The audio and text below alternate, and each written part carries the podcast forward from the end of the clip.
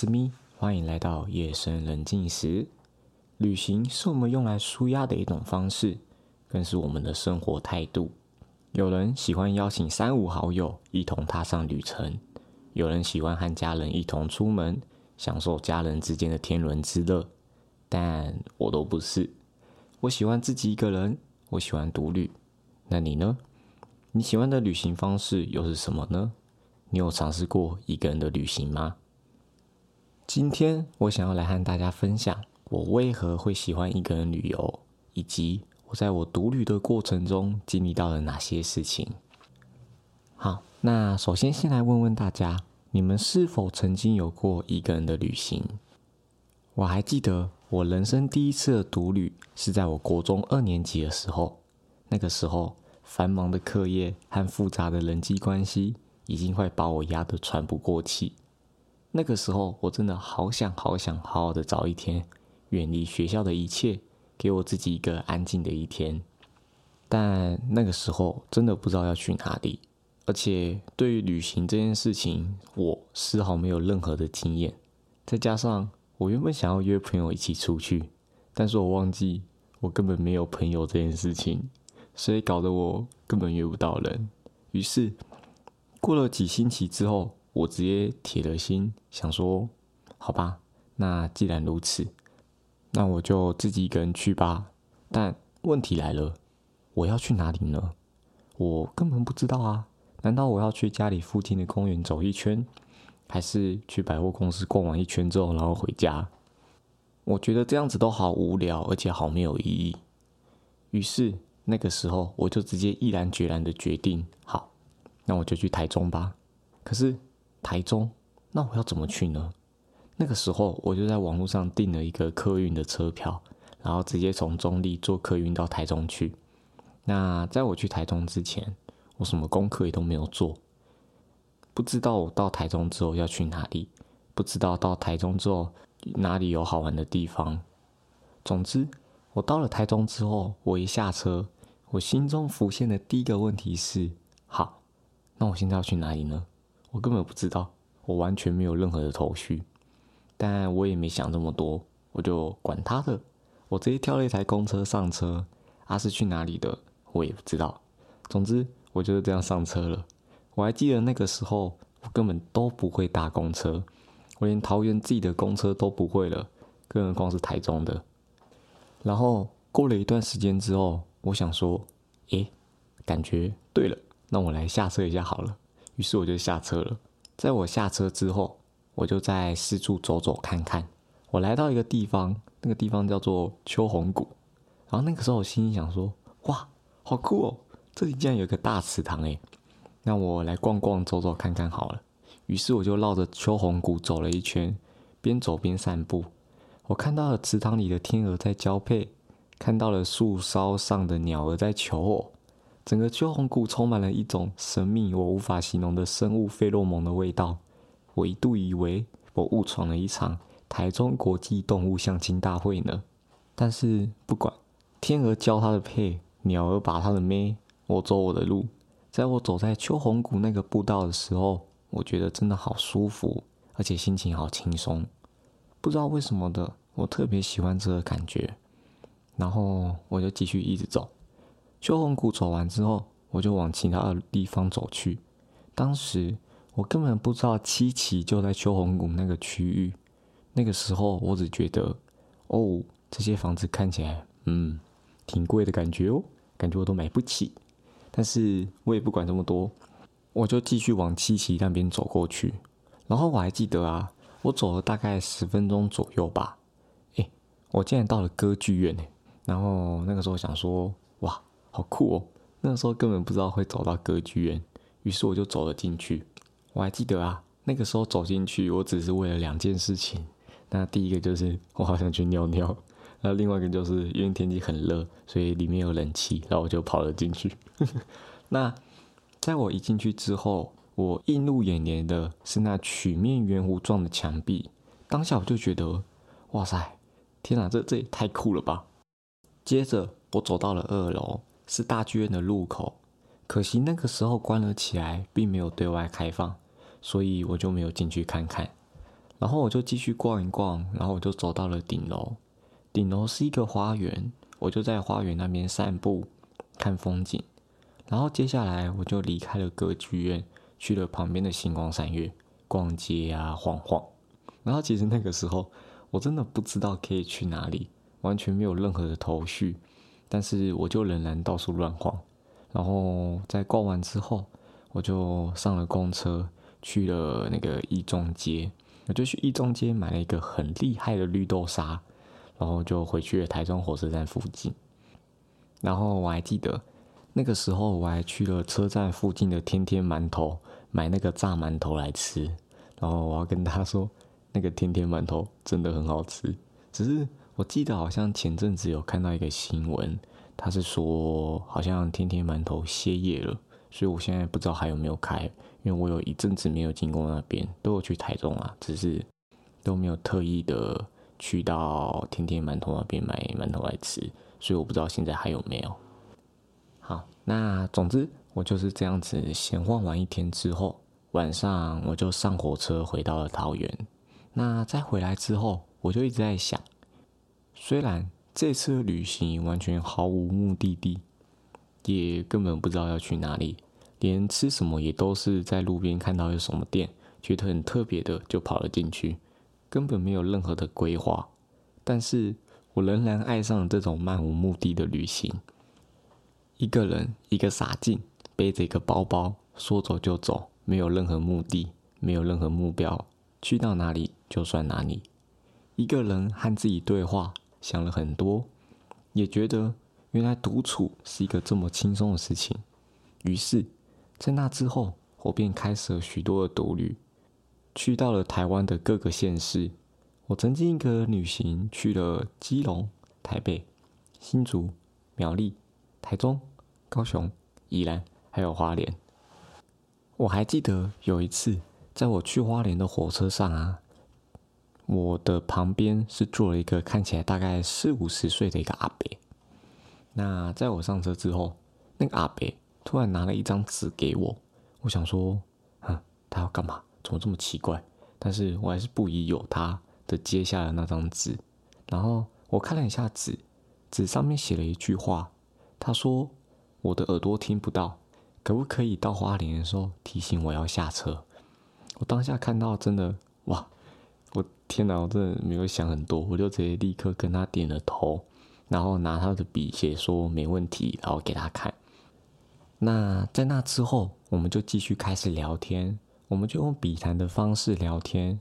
我才了解到，他是因为一些疾病的关系失去了他的听力。那我就问他说：“那你在知道失去听力的当下，你的心情是什么样的感觉？”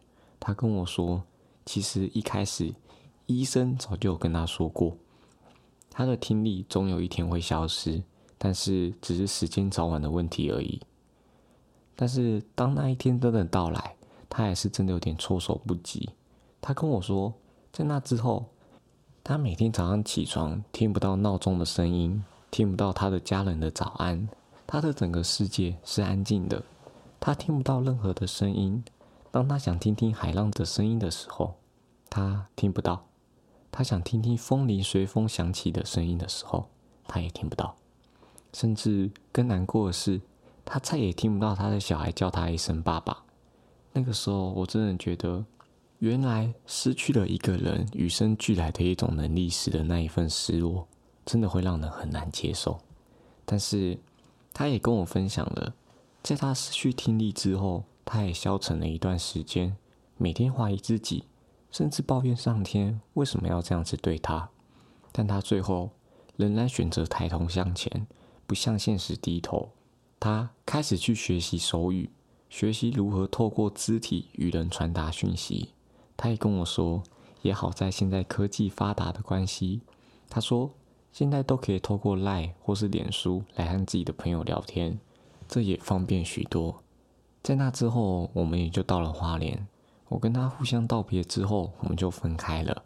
只是那个时候，我一直在想，如果今天换作是我，我一定无法像他一样那么的乐观。勇敢面对现实，或许我会一直抱怨人生，抱怨为什么会是我经历到这些，而不是其他人。那这故事就是我在独旅的过程中发生的一件令我印象深刻的一件事情。好，那接下来我身边总是会有许多人会问我说：“哎 a l n 为什么你会喜欢一个人的旅行啊？一群人出去玩不好吗？还有，为什么你敢一个人旅行啊？你都不怕会迷路吗？”那我认为独旅对我来说几个小优点。那第一个就是很自由。在我第一次独旅的旅程开始的时候，我带着不安却期待如此矛盾的心情。但是当我一到当地，发现时间完全是由自己掌控，想去的地方当然可以自己决定。那个时候脑中总是会浮现出“自由真好”的这种感觉。我们的生活每天都被很多繁杂的事情给绑架，上学、上班都被各种事情压得喘不过气。难得可以独自一个人出去，感受一下自由的珍贵。看到的、听到的，想去就去，想吃就吃，完全不需要在意其他人的感受。那接下来第二个就是，你会发现你自己真的很独立。什么意思？我身边的朋友常说。我不能够自己一个人吃饭，我不能够自己一个人看电影，我不能够自己一个人去旅行。现实中的我们每天都在进行社交，和同学聊天，和老师对话，甚至还要必须去换一些根本不认为他是朋友的人类假笑。每天的我们都戴着面具面对世人，总会想要给自己一个属于自己的空间，让自己与自己好好对话，好好休息。但我们回头看看，每个人的身边或多或少都有人陪伴在旁。但或许我们都已经忘记，每个人都是独立的个体。去了一次的独旅之后，以为自己不能够一个人做的事，全部都轻松做到了，甚至感受到一个人的美好。人生在世，一直在局限自己的能力，不尝试自己出走一次，你永远不知道。你比你自己想的还要独立。那第三个就是，旅行中的一花一草会让你更加深刻。独旅是没有任何一个人或是什么鸟事打扰自己，随心所欲在街上散步，看见的事情都会有另一番的感受。尤其到风光明媚的地方观光时，只是戴着耳机看着异地的风光，那一刻景象。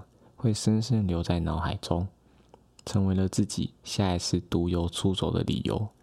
相比起一大群人的旅游，独游的记忆一定会让人更深刻、更难忘。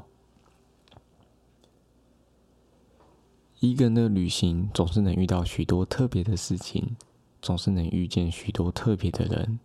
也正因为一个人的旅行，你能够更深入的旅游你去到的城市。在城市中发现更多属于你自己的私房景点，发现更多这城市中的小美好。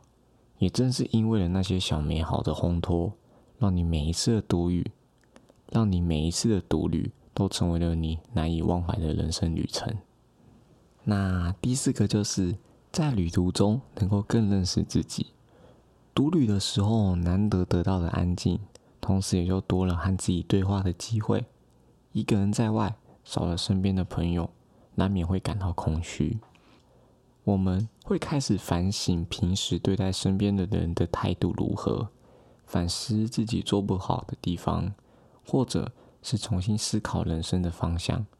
透过一次旅行，可以把脑海中的杂念都去除，整理好自己的内心，让自己重新出发。在独立独处的时候，去到了一个海边。就呆呆坐在沙滩上，和自己的内心对话，问问自己：你最近这几个月，你过得开心吗？思考自己的人生，在那一刻，仿佛世界都是你的，仿佛世界上就只有你一个人，好好享受万物合一的心灵清净。那最后一个就是人生自我的主导权。你先想想，你有多久没有好好对待自己了？不论是上班还是上学。我们不停为别人的期待努力着，甚至有些事情还是勉强自己才完成的。长久下来，顺应社会和配合别人，成为了我们的人生日常。在有时作为自己的时候，还会觉得不太自然。而独旅，则是拿回自己人生的主导权，以自己为中心，不需要考虑别人，出走一回，找回真正的自我。好，那前面我跟大家介绍了这么多，那我们来整理一下，到底有哪些好处？那第一个就是你在独旅的时候，你可以很自由。那因为只有你一个人嘛，那你就是都不需要去配合其他人啊。或是也不需要去管其他人的感受，所以你在旅行的过程中，你的自由度就会相当的高。那在第二个，就是你会发现你自己真的很独立。那也一样啊，因为旅行的时候只有你一个人，在旅行中你会遇到大大小小的事情，你没有帮手，你只有自己，你一切的一切都要靠自己来解决，所以你就会发现，诶，原来自己其实是很独立的。好那第三个就是旅行中的一花一草会让你更加深刻。那也因为只有你一个人旅游的关系，更能够体会到旅行过程中发生的大大小小的事情，然后会让你对整趟旅行变得更有记忆。你会觉得整趟旅行会带给你更多的感受，然后你也会记得那些发生的点点滴滴。好，那第四个就是你会更认识自己。当你在一个人旅行的时候，你更能够看清自己，因为整趟旅行都是属于你自己一个人的时间，你有很多很多很多时间能够和自己的内心进行对话，所以你更有机会，更可以的了解，还有认识你自己，知道你内心的真正的情绪。好，那第五个就是人生自我的主导权，我也觉得这个是。我认为在独旅的过程中，相当重要的一件事情，就是因为你在一个人旅行的过程中，所有的事情都会由你包下来，你需要一个人去负责面你面对到的大大小小的事情，所以你可以完完全全的 follow your heart，找回那个迷失多年的真实自己。那以上就是我前面讲到的五个优点。好啊，但是吼。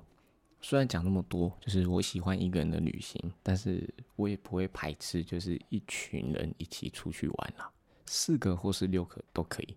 但是要跟大家提醒一下，就是以后你们跟朋友出去玩啊，就是绝对不要那种奇数出去，就是三个人或者五个人，真的不要，因为奇数出去啊，一定会有落单的那一个人。你们仔细想想嘛，你们坐那种火车啊，火车不是都两排座椅嘛？还有客运也都是两排座椅，那你看，假如你五个人，你就两个两个，那剩下那一个不就要去跟陌生人坐吗？那在车上就没有人可以聊天啊，所以那一个人都永远都是落单的那一个。那如果高铁那种三二那就不算，然后飞机那种就不要理他，那种就是不要管他。但你看火车也就是，那如果走路走路也一样啊，两个人一起走，然后走走走走，边走边聊天，边走边聊天。总是会有那一个人落单，那那一个人要跟谁讲话？他们呢挤在你们中间吗？三个人走在马路旁边并排，这样很危险所以奇数出去一定会有落单的那一个。所以大家都知道，就是假如说有三个人的那种友谊啊，通常都会在出去玩之后，他们友谊的小船就会这样翻船。所以真的尽量不要奇数出去。好了，那反正多人旅游有多人旅游的好处。因为毕竟人很多嘛，然后大家可以一起疯狂做一些白痴的事情，那会有很多属于大家共同的一些记忆还有回忆。那独旅就是会有属于你自己个人的专属体验。那两种旅行方式都各有优缺点，就看大家要怎么样去选择。但是我认为，身为人类的你，因为你是独立的个体，所以不管你有多爱多人旅游，多爱一。坨人出去，但是不管未来的你，你的人生就是要给我去一场属于你自己一个人的独旅，知道吗？那最后我想跟大家说，当你想要来一场属于自己的一个人的旅行的时候，你什么都不要想，不要害怕迷路，不要害怕不知道该去哪里，什么都不要怕，勇敢前进就对了。但是旅游不是一场人生的竞赛，没有对手。只有你自己。很多人在想要尝试一个人的旅行时，都会有点忐忑不安。在这之前，你要先告诉自己的是：就算只有一个人、一个背包，那也不代表寂寞孤单。这是一段属于自己的旅程，绝对是认识自己的好机会。独旅是一种生活态度，它让你少了束缚，多了与自己相处的时间。每一次独旅，总是会有新的体会和回忆。希望大家能够更加拥有勇气，为自己的旅行画下一笔笔动人的勾勒。旅行是段与自己独处的时光，既浪漫又艰辛。但旅行能够让人找回自己。希望大家能够在旅行的过程中，找回那个消失多年的真实自己。我是 a l a n 夜深人静时陪伴你度过每一个寂寞之夜。那我们下次见，拜拜。